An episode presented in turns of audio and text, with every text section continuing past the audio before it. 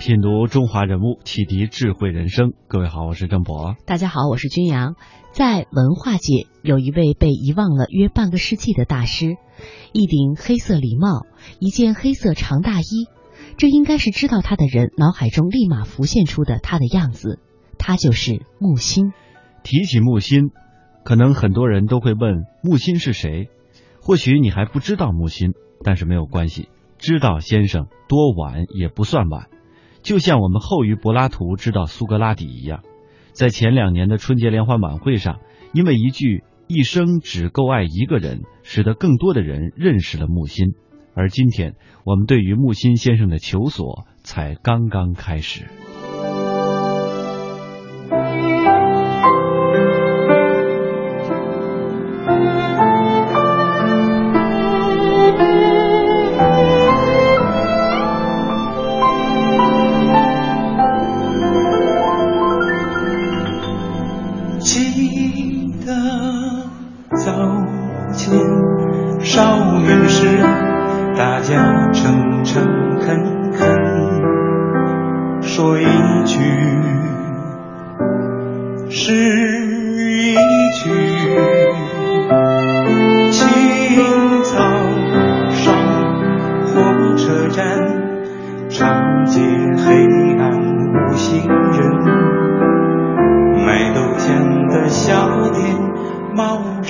热情。从前。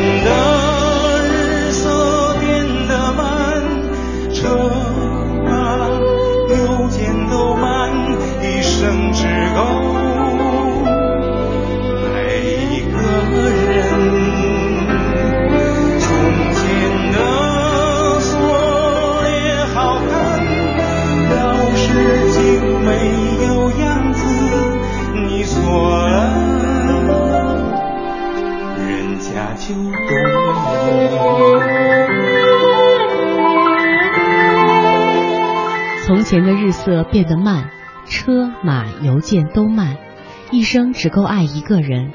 从前的锁也好看，钥匙精美有样子，你锁了，人家就懂了。这是木心先生笔下的从前慢。木心生于民国时期，浸染中国古典文化。他自幼痴迷绘画写作，之后历任上海工艺美术家协会秘书长、杭州绘画研究社社长。在经历了人生起落之后，他远游海外，专注艺术。其画作在全美巡展，被耶鲁大学博物馆收藏。同时，他也是第一位作品被大英博物馆收藏的二十世纪的中国画家。接下来，我们就走进这位被遗忘的文学大师木心。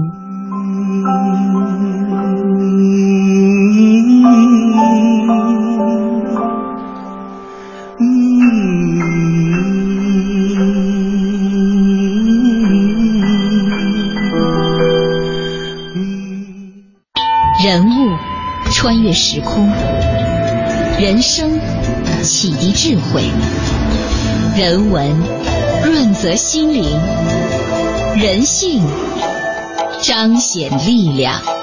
香港之声，中华人物，为你细数那些被历史记住的名字。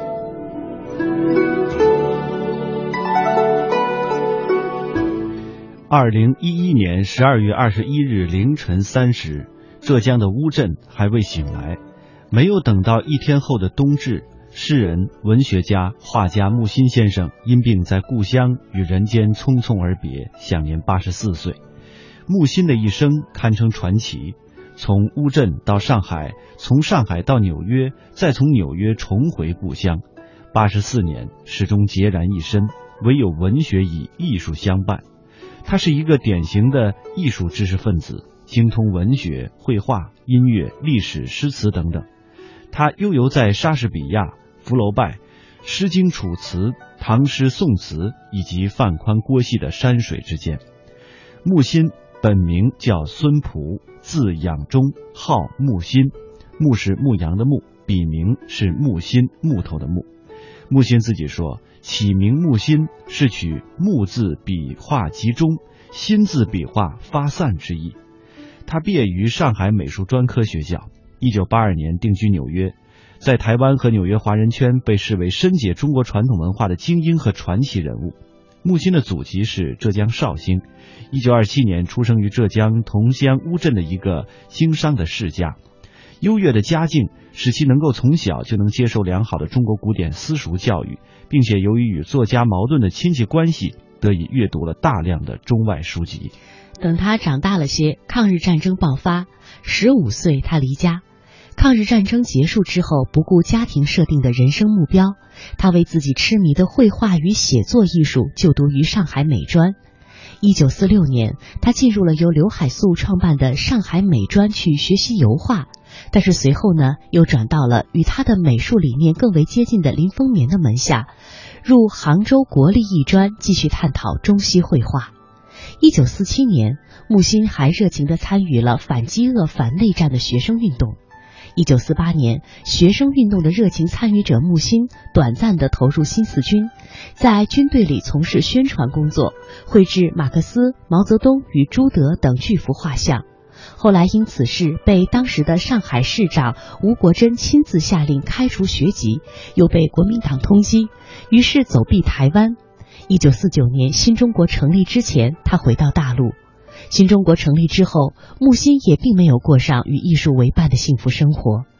在经历了时代变迁之后，一九八二年，木心携上海交通大学的证明以及若干画作前往纽约。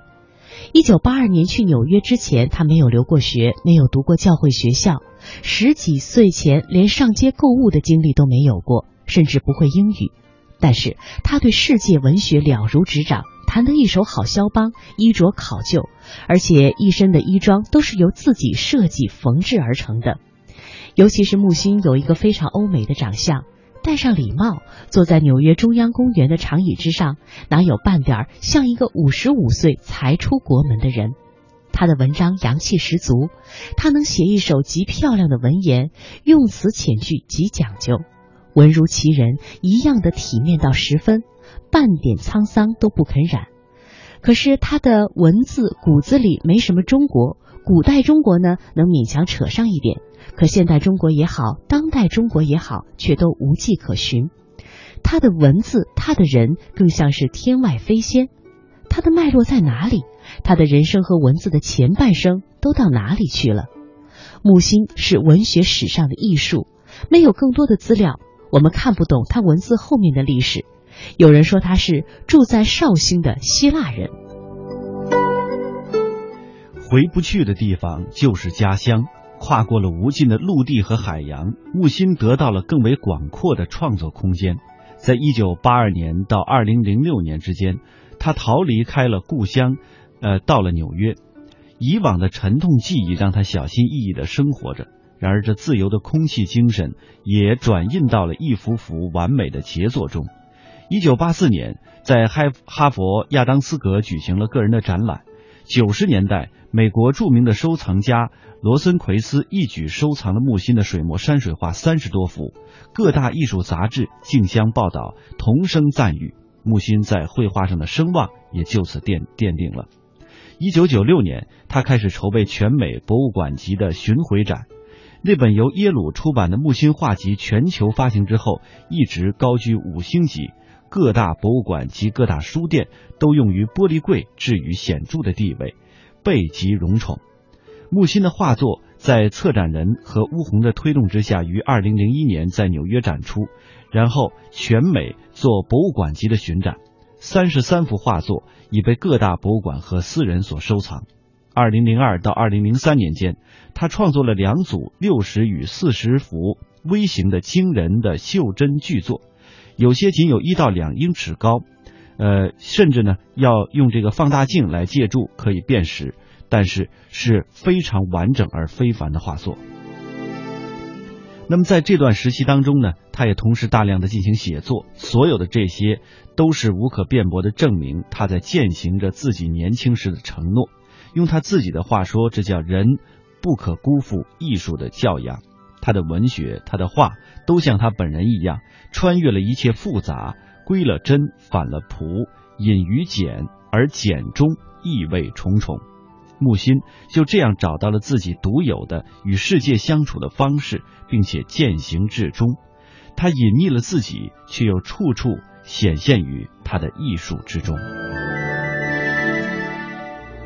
人物穿越时空，人生启迪智慧，人文润泽心灵，人性彰显力量。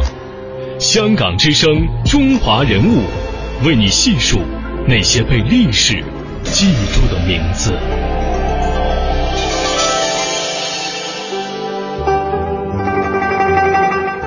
曾经获得三次奥斯卡纪录片提名的两位导演，曾在2010年前往中国数次访问木心。他们于2010年赶往乌镇，为木心拍摄他生前唯一的一部纪录片。历时一周，第二年木心就辞世了。制作了纪录片《木心梦想抵抗世界》，访问见证了最后期的木心。后来，木心纪录片《梦想抵抗世界》在纽约亚洲协会总部举行了全球首映。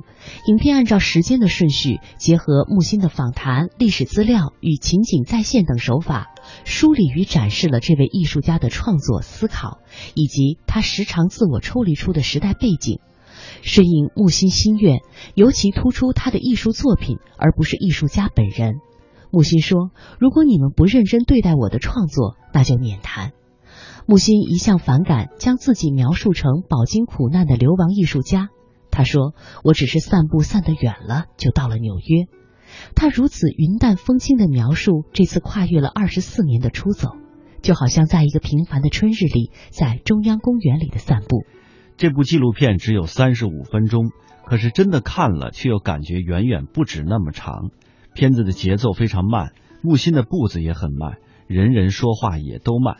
不去评价导演对于影片的剪辑，也无法进行一些评价。想要通过一部短片去了解木心先生一生与他的艺术，然而艺术化加工之后，及时的形式就像这部纪录片一样，也不再是绝对的真实。只记住，自始至终，他眼中闪烁的依然是伴随他一生的固执与倔强，还有不妥协的对于艺术的赤诚。木心的学生在纪录片当中表示，木心那一代人很多人都放弃了，但是木心不愿意被放弃，他的作品就是他的证明。呈现艺术，隐退艺术家，任凭时代的更迭，苦难的受尽，木心还是遵循着福楼拜德的忠告。据了解，纪录片呢可在国内播放，不过不能同步。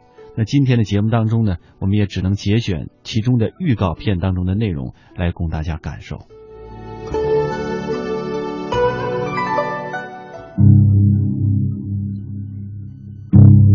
许多人都辜负了艺术的教导教养，看到太多了，就是学着学着艺术，崇拜的是艺术，可是到后来你。一个困难来了，就完全没有我自己的国气了。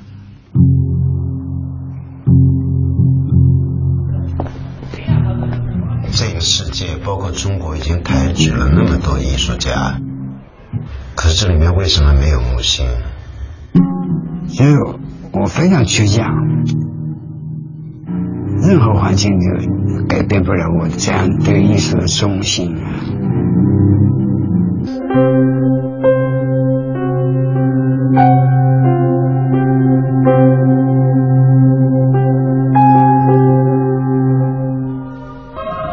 木心开始创作他那些风景画，度过那段时间。就从人的根本上，就是你要我毁灭，我不。他说：“所以我白天是一个奴隶，晚上是个王子。”那个年代真是像噩梦一样，所以这差不多是在梦里做的事情。我自己也是写作的人，画画的人，只要有纸和笔，人就会做这样的事情。但是木心真的做了，就人的承受力和想象力能走这么远。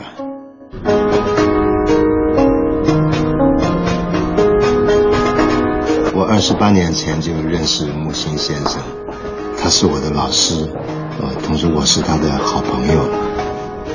其实啊，呃，侬昨日困得哪？侬走嘞，侬走嘞，侬昨日困得哪能？嗯嗯嗯，困得好像那好啊是这样。啊，侬走了，侬走了，侬走了。我觉得更重要的是他他是谁？有这么一个人，这样的过了三十年，此前又那样的过了将近五十年。呃，他的人没了，然后他家也没了。他，我想他是非常典型的消失的一代人。但他当然非常期待，就是就不要把他变成一个受害者这样去看他。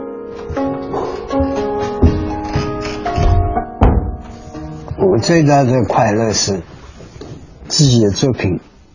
但我担忧他是因为他他岁数大了，孤身一人。我我我非常尊重先生，尊重他的意思，包包括生活上每个细节，都按照他的意愿，他要我怎么做我就怎么做，我尽力而为。但尊严呢是一个很纯真的山乡的青年，小时候呢也一贯过得很贫苦的生活。可是他到这里来工作呀，看到我的画他喜欢，隔着玻璃板上涂。啊，那在很短的期间里面，利用晚上休息的时间，他就画出来了，把我吓了一跳。他真的能够画出画来，而且他他在我的教导之下，慢慢慢懂得，就是你要活得成功，你一定要付出报酬。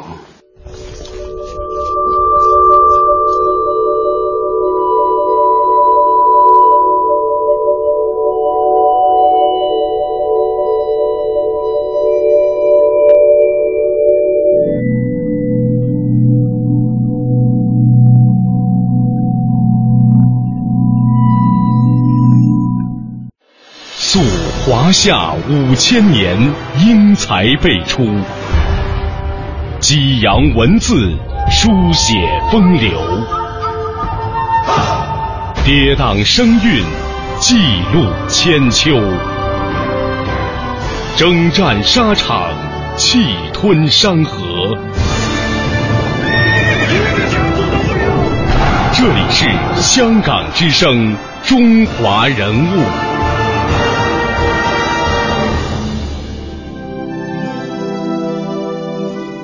纪录片是最后的，也几乎是读者可以追寻到的唯一且珍贵的影像记忆。观众可以深入了解这位长久蛰伏于世界的尽头，却实在的拥有整个星球的王子。纪录片搭起了一座桥，让由文字走进木心世界的东方人看到了他的画，自此萦绕于心；也让通过木心的画展开兴趣的西方人惊叹于他还有更广阔的文字天地。首映式的当天，纽约皇后区美术馆邀请到陈丹青、王久安来介绍木心的作品。导演呢放映了纪录片的摘录，其中并有木心先生朗诵他的散文与诗集。谈及为何会选择木心，导演这样说：他们原计划拍摄一部跨越三个历史时期、包含三位中国艺术家故事的影片，却在看过木心《塔中之塔》系列作品之后改变了主意。两位导演说，这些作品强烈的特质和超然卓越，令人一见难忘。木心的故事完全可以独立成章。于是，在二零一零年，两个远道而来的陌生人以一套贝多芬弦乐四重奏全集 CD 作为敲门砖和见面礼，敲开了木心先生的大门，从而有了这部三十五分钟的影片。接下来为大家节选的是首映式当天对陈丹青的采访。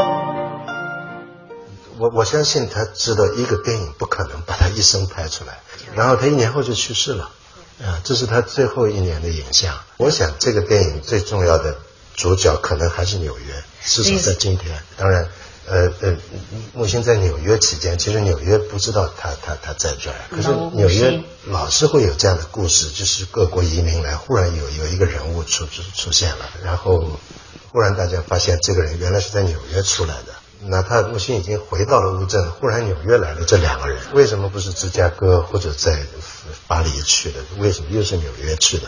然后纽约呃，木心在人生最后的时候能够得到一个高规格的像样的展览，当然在纽黑文在在在在哈勒呃，然后。呃，二零零二年，我记得是在 H 斯查里，又是在这儿，又是在纽约，然后今天又是在纽约，所以我会忽然想起，呃呃，木心在回答同名那个访问的时候，他说，呃，纽约是我的约旦河。其实我不太注意这句话，他得意的要命想着这句话，那我现在有点有点明白他说的意思。啊，首先非常感谢陈先生帮我们挖掘了这么一个几乎快被我们遗忘的一个天才啊。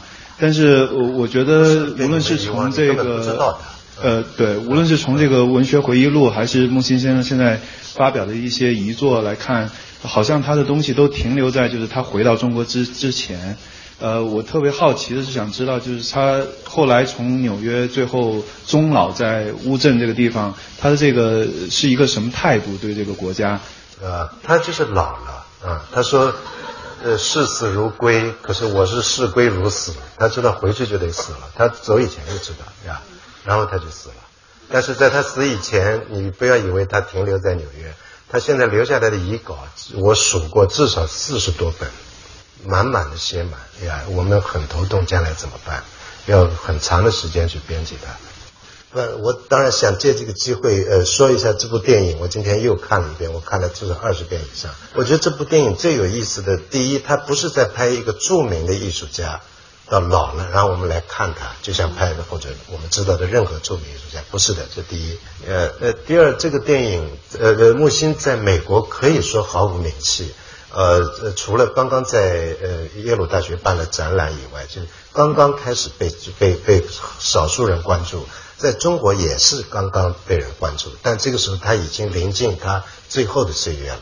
来了这两个人，然后这部电影拍完以后，它伴随着一个戏剧性的过程，呃，就是一个是木心的死亡和他的葬礼，一个是木心在身后忽然在中国慢慢被注意了，越来越多的人注意他，而这个时候他们正在剪这部电影。这个事情到现在还没有停止，好像还在生长这个过程。呃呃，因为这部电影，呃，因为木心身后更多的年轻人和其他读者，呃，越来越对他感兴趣，所以一直在期待电影。我这两天手机里都是国内发来的，说什么时候到中国去放，等了四年了。人物穿越时空，人生启迪智慧，人文。润泽心灵，人性彰显力量。香港之声，中华人物，为你细数那些被历史记住的名字。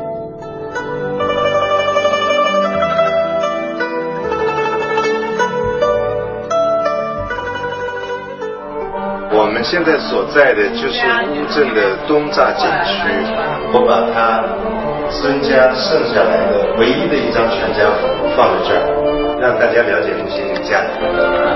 木心的这个文学，呃，在他那儿西方东方是一回事，晚年最后的几年才被中国的读者略微知道一点。跟他的文学一样，他的绘画完全在中国主流美术界之外。啊，我很用心的布置了一个展览，但是木心看不到。看不到了，我很想看，能看到。五年文学课，先生用的那块黑板，呀，因为最后一课在我家里，我这次做纪念馆，我就从纽约背回来的。就他一天到晚在讲笑话，所以我们后期的上课就就是一阵一阵哄堂大笑，嗯。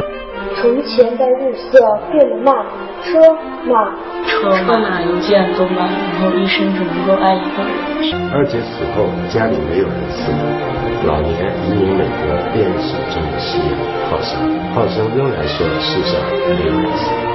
他就是不太关注特别入世的东西，而更多的是在跟宇宙间那种对话。木心他说他最感兴趣的是什么？人人人人人人人。他太丰富，他留下那么多作品，要好好去读。他是一个真正的艺术家，在任何一个时代，真正的艺术家都只能被很少的一部分人去接受。其实想到他的前半生，很多时候是被耽误的。他说：“我无论生在哪个时代都是痛苦，千万不要去怪这个时代，也不要怪我。”我不在乎他文学史的位置。先生在世的时候和他刚去世的时候，我想到他我就会愤怒，我就难过啊。现在我非常高兴，我非常高兴，他跟这些毫无关系，干干净净。他没有他想象的那么孤单。他没有他想象那么孤单，这个世事也没有他想象的那么无常。心